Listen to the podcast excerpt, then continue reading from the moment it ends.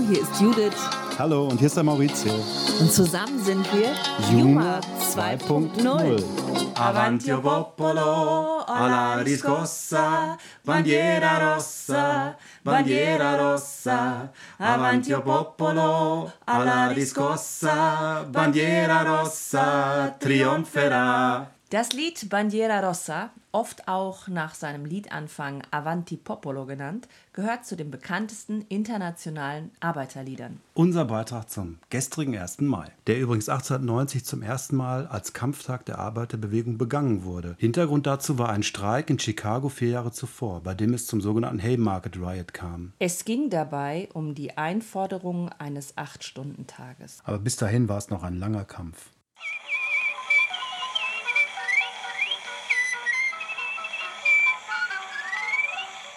Mit den Worten Welten malen, in unendlich und ergründlich vielen Farben. Fühlen und erleben, ganz erhaben, mit allen Sinnen schweben. Allein durch Sätze und Gedanken, Freude, Weisheit, ja, gar Liebe tanken.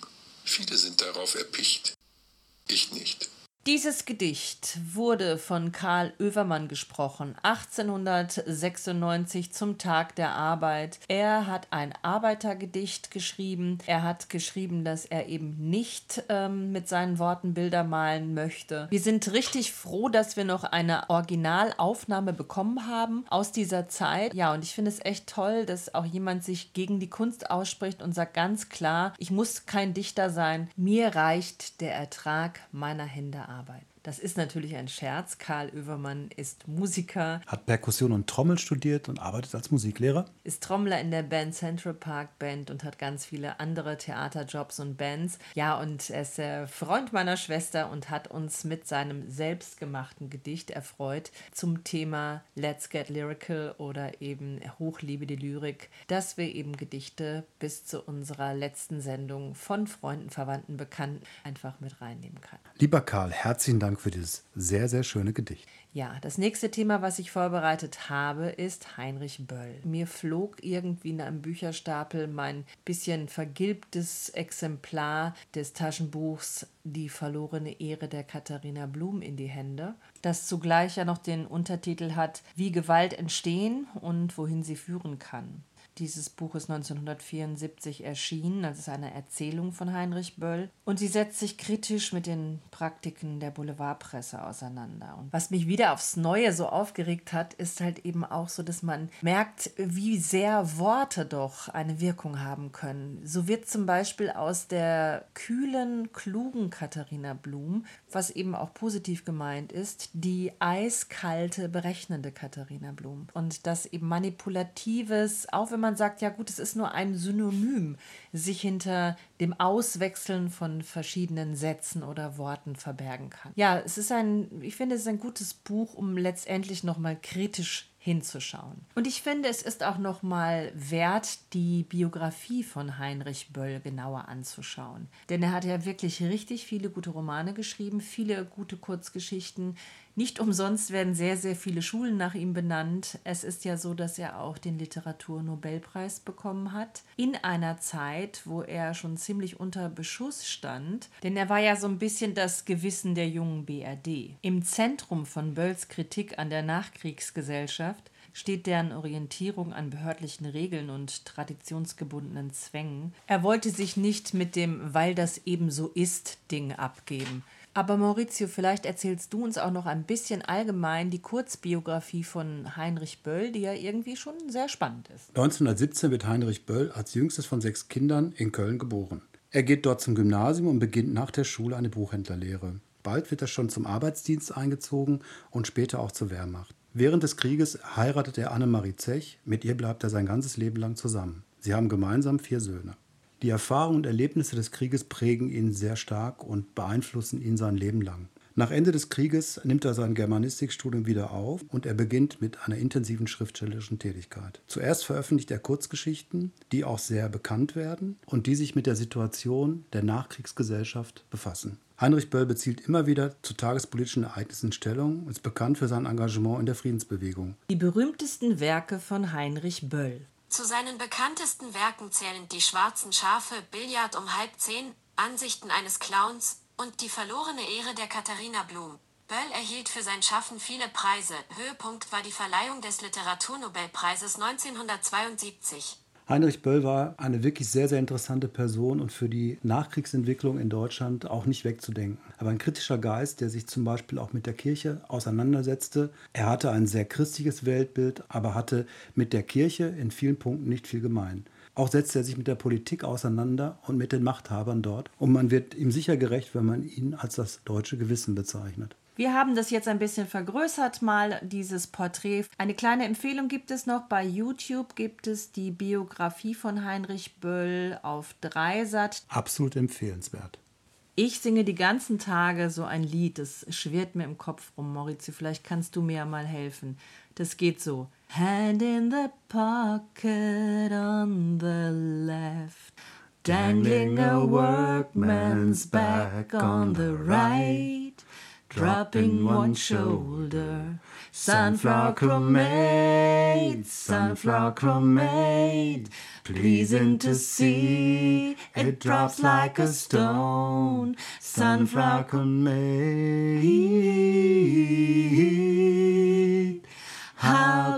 Can something you wanted so much be cold to the touch? Ja, was gibt es denn über dieses Lied zu erzählen? Es ist ein Lied, das lag lange auf Halde. Aber jetzt.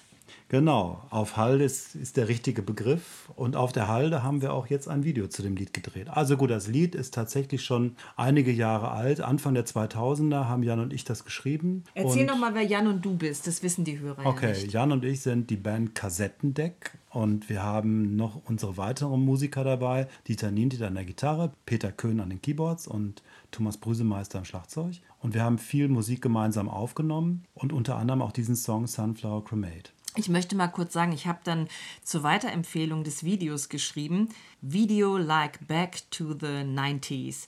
It's hip and derzeit der heiße Scheiß. Bärte ab ist angesagt, Gitarre raus und alte weiße nice Männer, die zum Vorzeigen sind in Haltung, Freundlichkeit und Geist. Unterstützung brauchen wir jetzt durch das Anhören dieses Videos, zum Beispiel eben Sunflower Chromate. Aber es gibt noch zwei andere Videos. Ja, es gibt noch zwei andere Videos zu einem Song, der heißt Play und zu einem Song, der heißt I Believe. Und ich wollte sagen, dieser Text ist eigentlich scherzhaft gemeint. Ne? Ich weiß gar nicht, du hast da gar nicht drauf reagiert. Wie fandst du denn den ich hab, Einführungstext? Ich habe das jetzt einfach mal so passieren lassen. Alte, weiße Nice-Männer. Man muss ja auch mit der Zeit gehen und das Vokabular der Zeit benutzen, um auch die jungen Hörer zu gewinnen. Das stimmt. Aber lass noch mal zu den Videos erzählen. Und zwar bei dem letzten Video zu Sunflower Chromate. Einmal waren wir in Bottrop auf der Halde mit dem Tetraeder und haben dort ein bisschen gedreht und Szenen gedreht. Und es war ziemlich viel los an diesem Tag. Es war ein schöner Tag, es war ein Sonntag. Vor oder nach dem Podcast? Oh, nach dem Podcast. Den haben wir zuerst fertig gemacht. Weißt du, warum ich das gefragt habe? Hm weil ich finde, dass ihr wirklich rasend schnell und super arbeitet. Diese Videos sind wirklich in einem Tempo gemacht. Es ist beachtlich. Also ihr macht ja auch durch die Covid-Krise ist natürlich die Zeit immer auch begrenzt, ne, wo man wann wie hingehen kann und so weiter. Und ich finde es echt erwähnenswert, dass ihr teilweise 72 Stunden Videos macht und die wirklich mit einem ganz kleinen Setting dreht. Ja, genau. Wir nehmen einfach nur Handys das reicht in der Regel. Und äh, drehen dort, lassen die Musik über so eine kleine Bluetooth-Box mitlaufen. Und, äh, ah, apropos, jetzt muss ich singen. Baby, mach sie an die, die Bluetooth-Box. Fest und flauschig. Ja, okay, das ist aber gut, das wollte ich einfach nur mal so reinstreuen, weil ich Kannst wollte die machen. dann äh, in einem äh, Hashtag erwähnen, damit Jan und Olli doch auch mal hier reinhören. Oh, das wäre natürlich, das wäre natürlich richtig klasse. Unsere Podcast-Kollegen. Aber lass mich noch ein Detail ja, erzählen von dem, von dem Video. Denn später hat uns jemand erzählt, also wir haben das Video jetzt veröffentlicht und das haben viele Leute schon gesehen oder einige. Und einer hat uns geschrieben, das wäre ja echt ein toller Song und wie wir dann drauf gekommen wären, ob wir Chemiker wären. Denn Chromat ist in einem Molekül angeordnet, das ein Tetraeder ist. Wir haben es nicht gewusst, aber wir haben es gespürt. Die Dinge fügen sich so, wie sie zusammengehören. Ganz genau. Und am Ende waren wir noch auf einer zweiten Halde, nämlich in Bochum auf dem Tippelsberg und haben dort noch einen schönen Sonnenuntergang eingefangen. Und das ist übrigens jetzt auch noch ein Tipp, dass man auf die Halden gehen kann, weil da gibt genau. es nämlich immer ganz viel zu sehen. Und jetzt sag mal, Maurizio, das Wort Halde, wo kommt das eigentlich her? Der Begriff Halde kommt aus dem Althochdeutschen, heißt Abhang. Und ähm, es ist eigentlich eine Aufschüttung von Material äh, oberhalb einer Geländeoberfläche. Und es gibt künstliche Halden, das sind nämlich die, die im Bergbau entstehen. Und es gibt auch Schlackehalden in der Metallverarbeitung, Müllhalden äh, mit unserem Müll, naja, und äh, interessant ist eben hier im Ruhrgebiet natürlich die Halde, die im Bergbau entsteht. Und es wird dort eben das sogenannte taube Gestein aufgeschüttet. Und es gibt zwei Typen von Halden, nämlich die Schüttkegelhalde, die also wie ein spitzer Berg aussieht, und die Tafelhalden. Und auf einer solchen Tafelhalde waren wir jeweils in Bottrop und in Bochum. Siehst du, und deswegen habe ich gefragt, weil ich nämlich weiß, dass das wahnsinnig interessant ist, dass es nämlich Schütthalden und Kegelhalden gibt. Ja, wahnsinnig interessant. Ja, ist ne? es doch auch, wenn man da mal da drauf steht, wenn man ganz oben auf der Kegelhalde das steht, da kann man runterkugeln. Genau, und die sind teilweise recht hoch, also an die 100 Meter oder noch höher im Ruhrgebiet und man hat wirklich einen tollen Ausblick auf das Ruhrgebiet. Und wir als Botschafter des Ruhrgebiets sagen, Leute, kommst du von der Schicht, was, was Besseres gibt es nicht, als wie auf, auf Halde gehen. gehen. Weitere Hallen, die wirklich sehenswert sind, sind die Halde Haniel in Bottrop mit einem Amphitheater und einem Kreuzweg, die Halde Heinrich-Hildebrand-Höhe mit der Großkultur Tiger and Turtle in Duisburg, dann die Halde Rhein-Elbe in Gelsenkirchen mit einer Himmelstreppe, wirklich ganz sehenswert, die Halde Rungenberg in Gelsenkirchen mit einer Treppe und einer Lichtinstallation und zum Schluss die Halde Hohewart in Herten-Recklinghausen mit einem Horizontobservatorium zurzeit leider eingezäunt wegen Konstruktionsschäden. Okay, mir bleibt noch der Ruhrpott-Spruch zu sagen, in diesem Sinne, Leute, viele Grüße aus dem Ruhrgebiet. Ich sag nur, haut rein. Ist Tango. So, Mutter und mich von der Zeche, ich kann das Schwarze nicht mehr sehen. Feierabend hier. Bleibt gesund, liebe Leute. Ciao. Tschüss.